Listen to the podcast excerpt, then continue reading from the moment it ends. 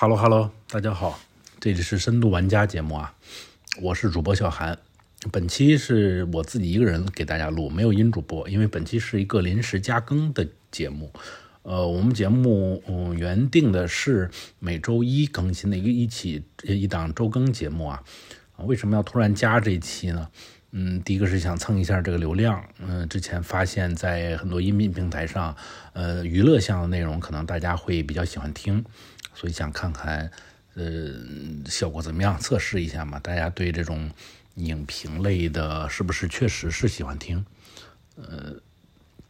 所以本期其实是跟大家分享一个今天刚刚看完的电影，也就是《奥本海默》嘛，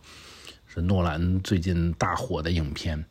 然后，嗯，之所以是我一个人，是因为这个音主播他还嗯没有看这个电影，所以不能把他叫过来聊，怕给他剧透。嗯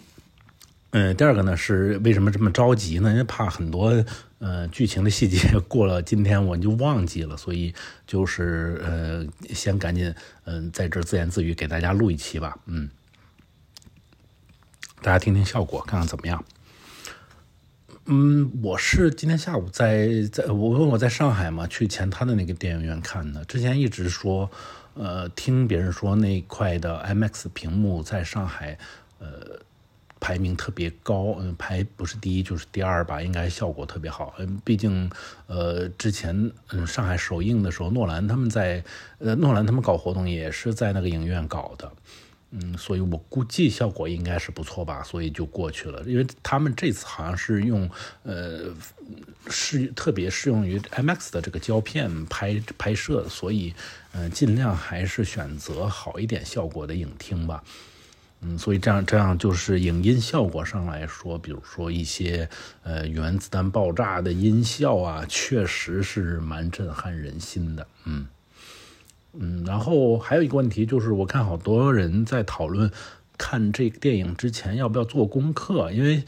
我我觉得我就是非常典型的他这个电影的受众吧，就是这种大多数影迷都像我一样，应该是什是什么样呢？就是看之前只知道这个名字叫奥本海默，他是这个美国原子弹之父。更进一步的细节，我们就不太了解这个人的呃一生了。所以，就是如果是这个水平的话，我建议大家就根本不要做功课，嗯，因为你前期了解这么多历史知识没必要，反倒是把脑子搞得乱乱七八糟的，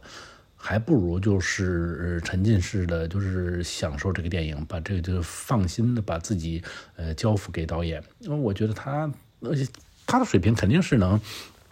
嗯，完成这个任务完成的很好的，就是，呃，一般的观众他是能看进去的，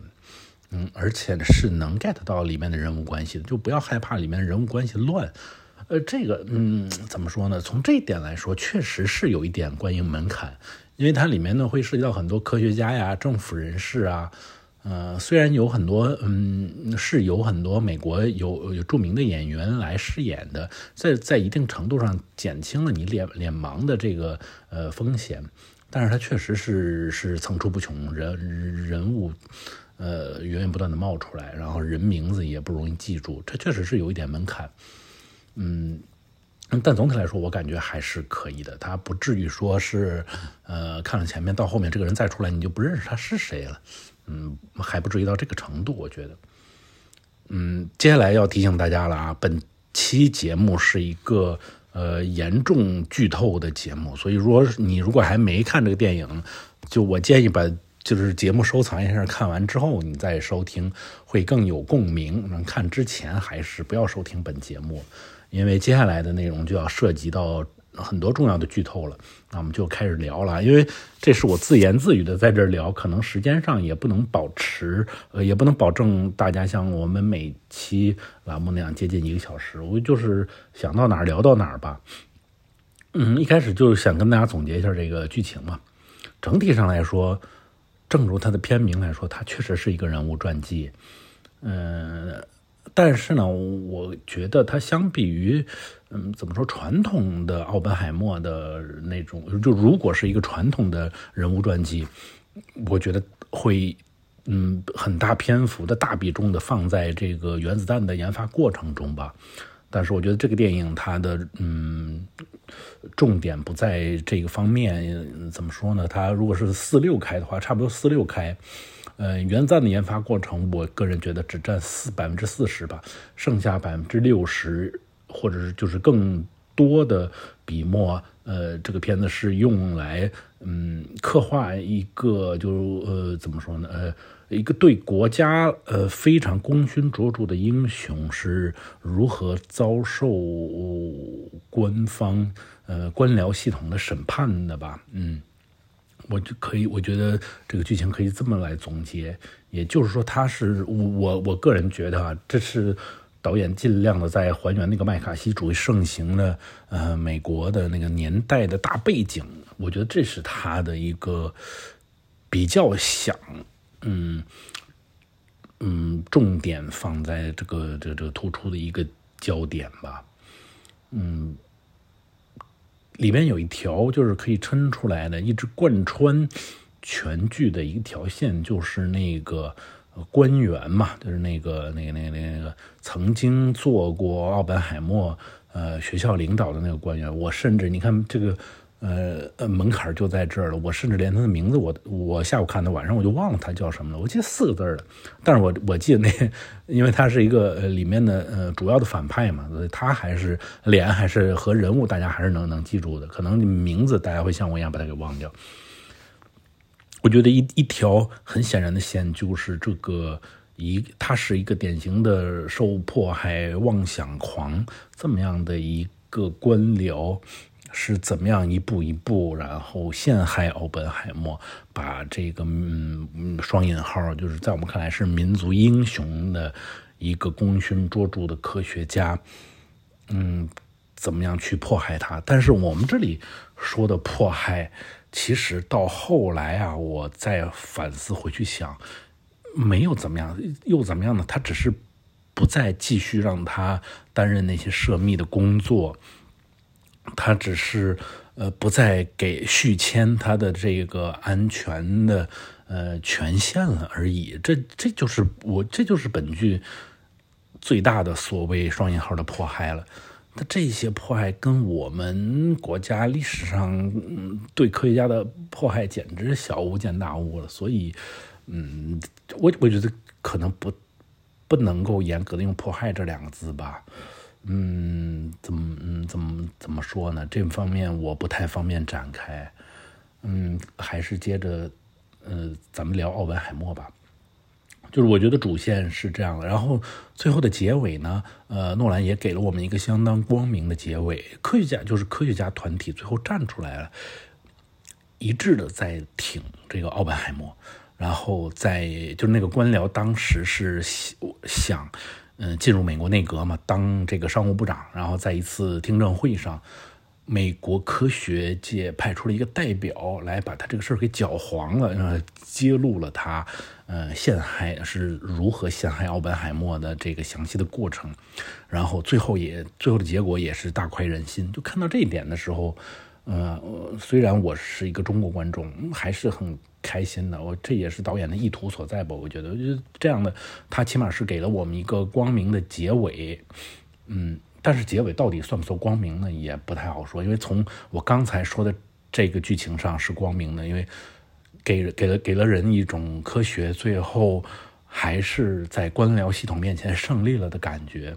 但是如果你从爱因斯坦的那句话来看这个结尾的话，可能也没有这么乐观。就是爱因斯坦最后也在本片的结尾揭露了爱因斯坦和奥本海默的一段对话。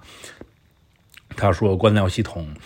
一最开始会捧着你，然后嗯，会会怎么样？你冷落你或者批判你也好，然后最后他们又会幡然幡然醒悟，然后又跟你和好。嗯，这这些动作表面上看来是为了你，其实是他们出于自私的目的，他们是为了他们自己。爱因斯坦说了这么一句话给奥本海默。事实上，这个影片的结尾也是这么呈现的，就是在呃，我看那个年纪应该是麦卡锡主义已经过去了，过去了，然后美国政府又给奥本海默颁了奖章，怎么也好接，嗯，就是总统又接见他，新的总统又接见他，怎么样？嗯，就是有有有点，就是用我们的话语体系来说，有点是给他平反了的那个意思。然后，但是呃，这个这个剧情，如果我们用爱因斯坦那句话的视角来看，也是呃不这么乐观的起来的。怎么怎怎么说呢？他也不是悲观，就平等性看待吧。嗯。然后，但是嗯，我说一点这个呃，我。最震撼我的一个一段剧情啊，就是视效方面，或者是包括音效、影影音方面最震撼我的，当然是那个呃原子弹试爆。这里我就不过多的，虽然本节目已经剧透的太多，但这里我就不再更多剧透了吧。就是那那段是非常震撼的，我个人觉得，就是它的声音和画面不得得不同步。一开始，哎，说不剧透还是剧透了啊？就是一开始的时候。他的那个原子弹试爆成功，砰一下，就是那蘑菇云起来嘛，全场静音。这个我觉得大家是能想到，还是能够预判得到导演会这么处理的。之后过了一分钟，或者是不到一分钟的时间，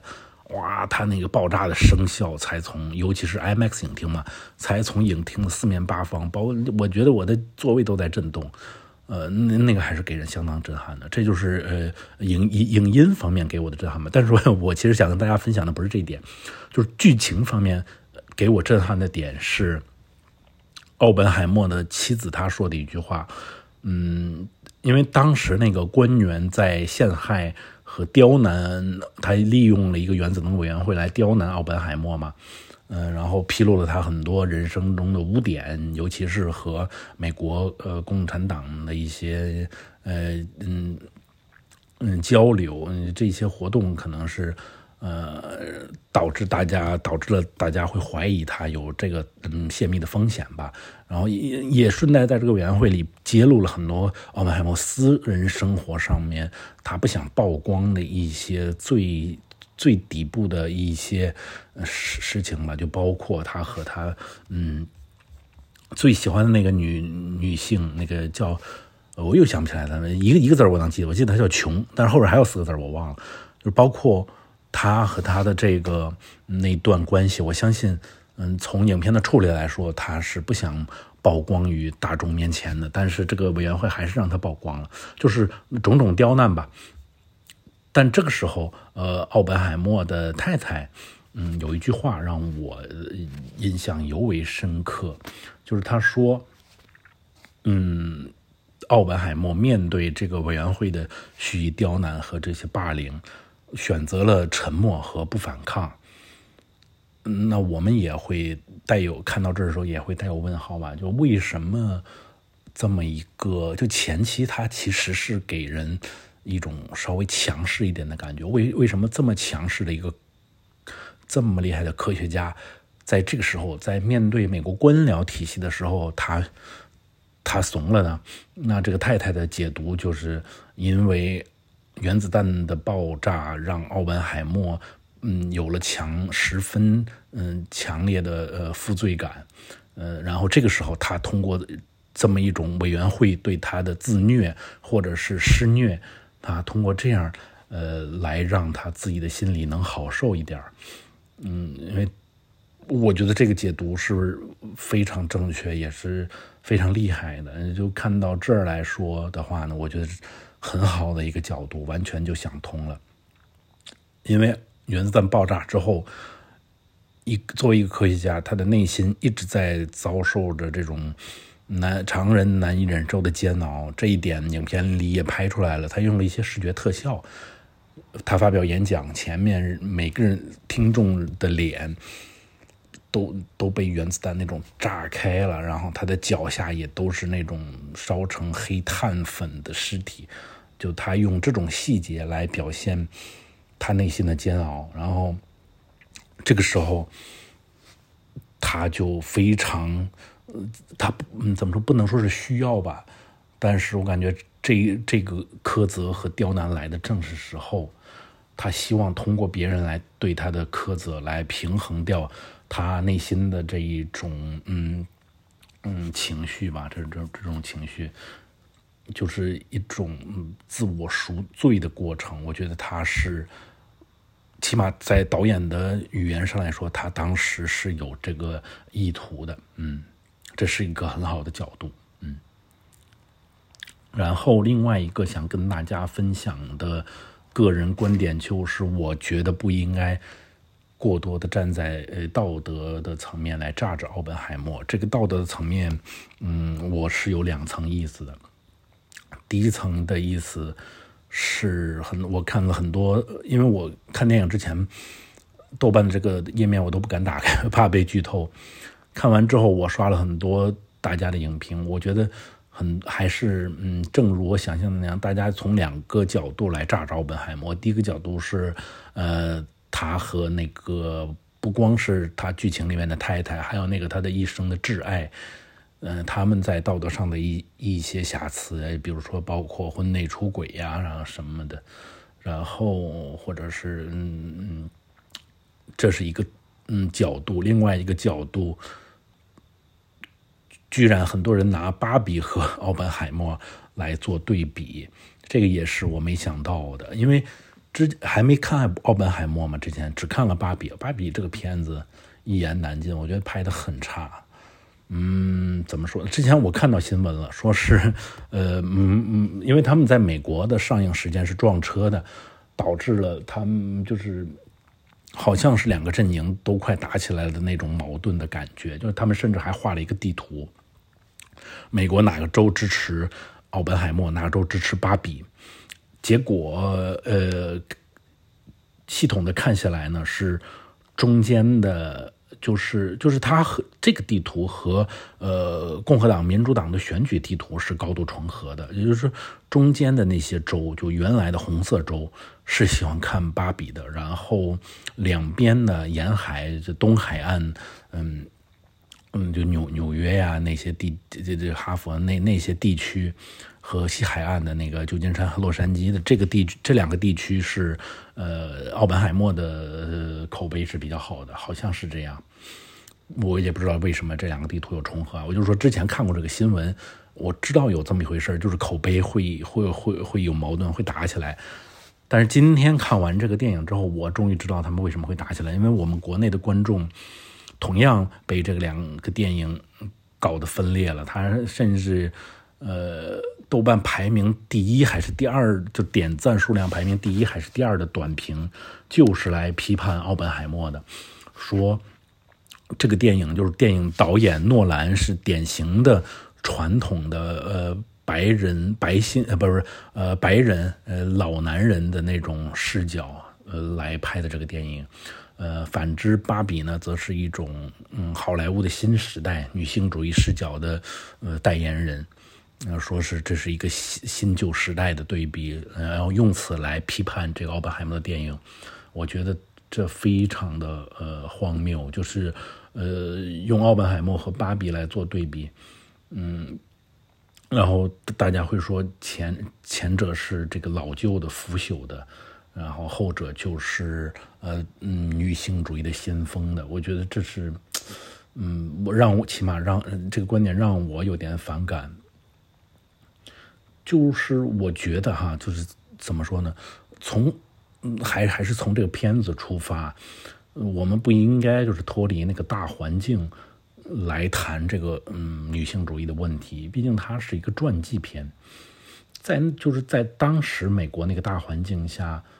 嗯，我觉得导演是还是客观的呈现出来了，就美国女性当时是怎么样的。呃他还是一一定程度上尽量的还原了那个场景。就事实上，当时一你想，他是正处于这个呃一二战之间嘛，的那嗯，影片你想，他原子弹试爆，那就是二二战接近尾声。那个年代，其实即使是在美国，他的女权主义也不是。太嗯，就是太萌发，或者是取得了多多大的进步的一个时代。我因为我本人来说，我其实是非常支持女性主义的，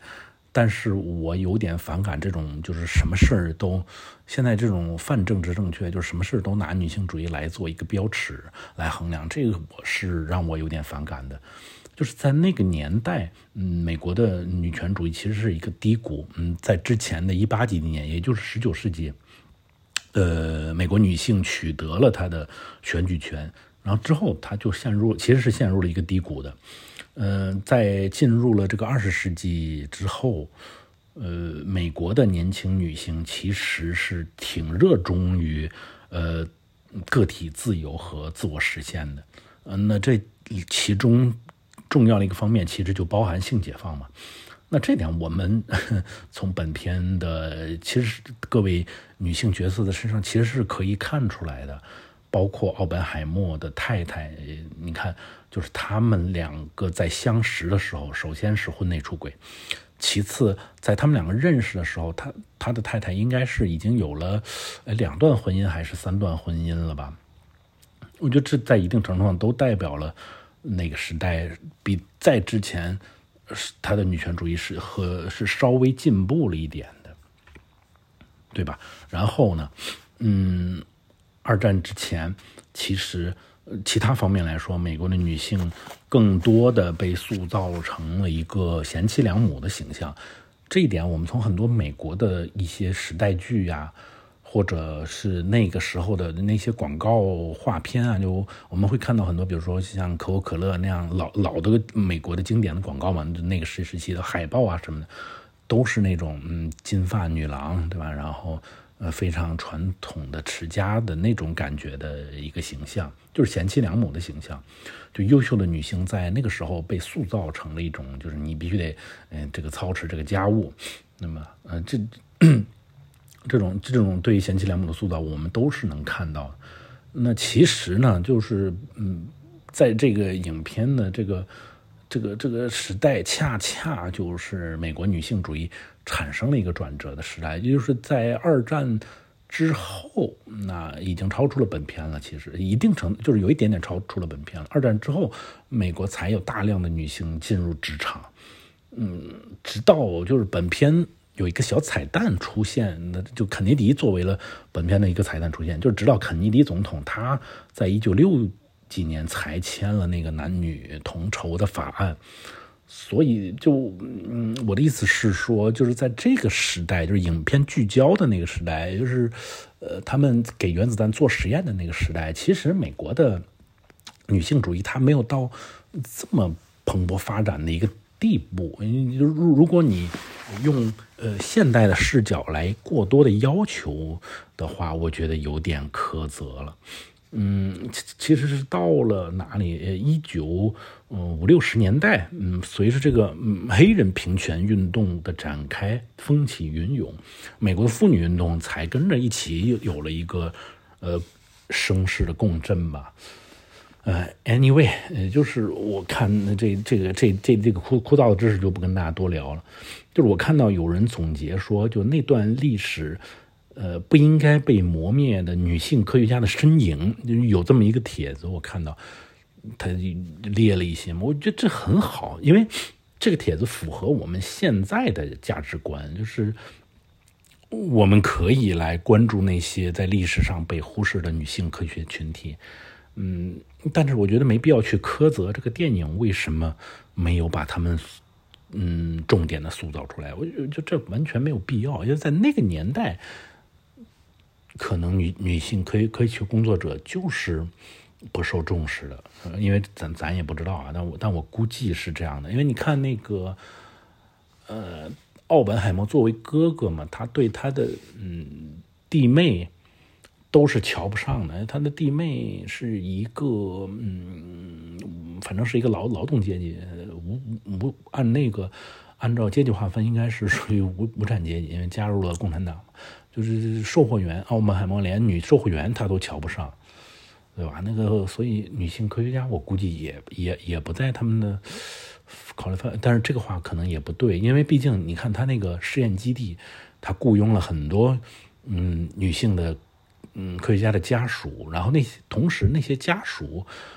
据剧情来看也都是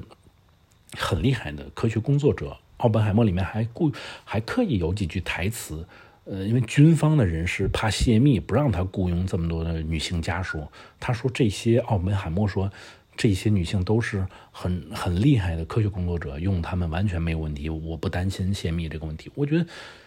这这难道还不够吗？还还要苛责这个影片怎么样来表现这些嗯女性科科学工作者呢？我觉得从这点上来要求有有点太过分。至于要不要嗯榨汁，呃，奥本海默婚内出轨这件事儿，我觉得就像怎么说，你应该是这么想，就像他一开始他在影片的一开始，他还是在英国做学生的时候，他想用一个毒苹果谋杀他的导师，就像这件事儿，你要不要追究一样，这件事详细的追究下来。他是个刑事犯罪嘛？这件事你你如果追究下来，他你如果嗯怎么怎么说呢？一棍子把他打死，就没有后来的这个美国原子弹之父了呀。我觉得道理是一样的，嗯，不不必太苛责他的这个个人道德方面吧。我个人觉得这一块儿的话，是不是？嗯，如果嗯，是不是美国做的稍微的呃嗯好一点？当然，这不是作为一个，我个人觉得这不是作为一个男性视角的发言。大家可以来榨制我，你也可以来榨制我。我觉得，除非你是像那种公众人物，像是克克林顿自己的这个个人问题，哎。被曝光了，影响。但其实大家批判的也是他撒谎，而不是他，嗯，出轨莱文斯基。我感觉啊，就就是美美美国，其实在这方面，他分的比较开，就是个人道德和这个嗯专业成就，他其实我也觉得是应该嗯一分为二的来看的。你像包括后来刁难他的那些委员会，大家。完全没有抓着他道德层面的瑕疵，他当然在道德方面是有瑕疵的，因为他他的这个老婆，他们俩约会的时候，这他的这个老婆的当时那个丈夫还是他奥本海默本人的一个朋友，所以他撬了朋友的老婆，他们俩当然是有道德瑕疵的，就是说他们俩结婚之后还保还还还其其实是据历史上来说还被朋友就是嗯嗯批判了好一阵呢。但是这个，我我觉得要要和他本人的，呃怎么说专业事业怎么来来一分为二的看待。你看，你看那个委员会，更关心的是什么？更关心的是他和呃共产主义的关系，更关更关心的是他泄密，更关心的是美苏争霸、冷战。没有人关心他在这方面道德上的瑕疵是怎么样的。大家关心他的那个，就是他的那个一生挚爱，就是那个琼。大家也是关心那个人到底是不是呃间谍，女是不是女间谍来套了他的什么情报，而没有关心是不是出轨了什么什么什么的。我觉得这这点上来说，应该我我们也不应该去就着这点来榨汁吧。整个影片，这你就是相当于是买椟还珠了。把整个影片最精华的部分，呃，如果是因为这个来来批判他的话，我觉得大可不必。嗯，这点就也不再展开了吧。然后我想跟大家分享的事，基本上就差不多了。嗯，最后再分享一个严严严严重剧透的，就是到底谁是间谍的这个事儿，谁泄密了这个原子弹的这个这个泄泄密给了苏联。影片最后其实是有一个揭秘的，嗯，是那个英国科学家嘛。但你说那个英国科学家又不是奥本海默招进来的，那不是军方招进来的吗？然后我看也有人在嗯影评里面说，其实是他的弟弟最后泄露了，这个不同意啊。他他的弟弟，嗯，怎么说呢？呃，奥本海默其实是他本人来说，我觉得。他是特别瞧不上这些人的，也就是说，像我刚才跟大家说的那样，他其实特别瞧不上他那个弟妹，不管是这个营业员的身份也好，还是就是没有学术背景也好，我觉得这可能是他们学术圈的一种自傲吧。就是他不会因为这个就跟他弟弟弟妹就是打成一片的。我我我我个人觉得，嗯，弟弟和弟妹应该没有，不是这个泄密的源头。然后还看到有人分享了一个八卦，我觉得也挺好玩的，跟大家分享一下。就是，嗯，我们知道，呃，他的弟弟和弟妹当时，呃，成立了这个美共的团体嘛。这个团体里面的成员之一就有钱学森，钱学森就是因为加入了，曾经加入这个团体，然后不能在美国继续待了，所以。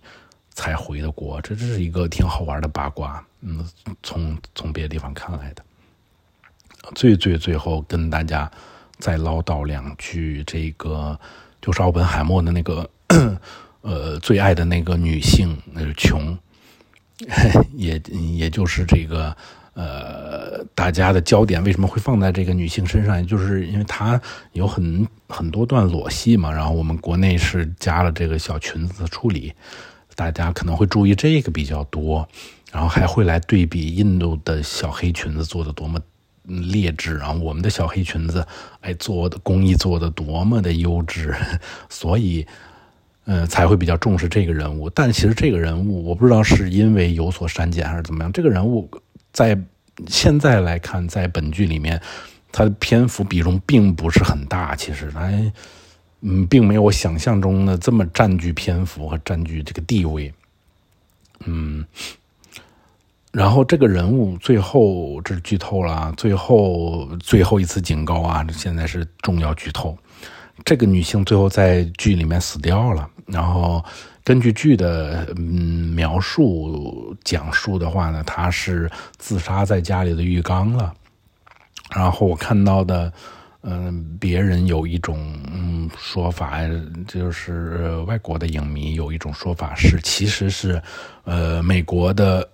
当局 CIA 机构害怕他是一个呃美共的间谍，害怕他从奥本海默这里套出更多的话，然后当当天把他杀死在了自家的浴缸里，做成了自杀的样子。然后我看说的煞有介事的，然后还什么，呃，仔细看他自杀的镜头的话，被就是他的头是被一双黑手摁在浴缸里面死掉的。不，我我因为我是第一次刷，没我确实没注意这个细节。